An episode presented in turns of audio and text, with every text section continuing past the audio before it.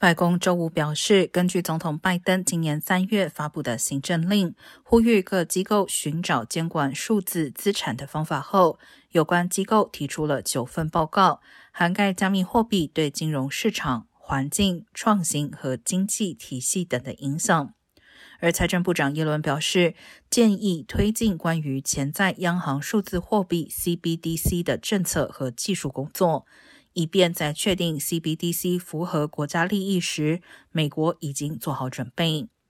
无党派智库大西洋理事会称，国内生产总值达美国百分之九十五以上的全球一百零五个国家，已经在探索或已经创建了央行数字货币，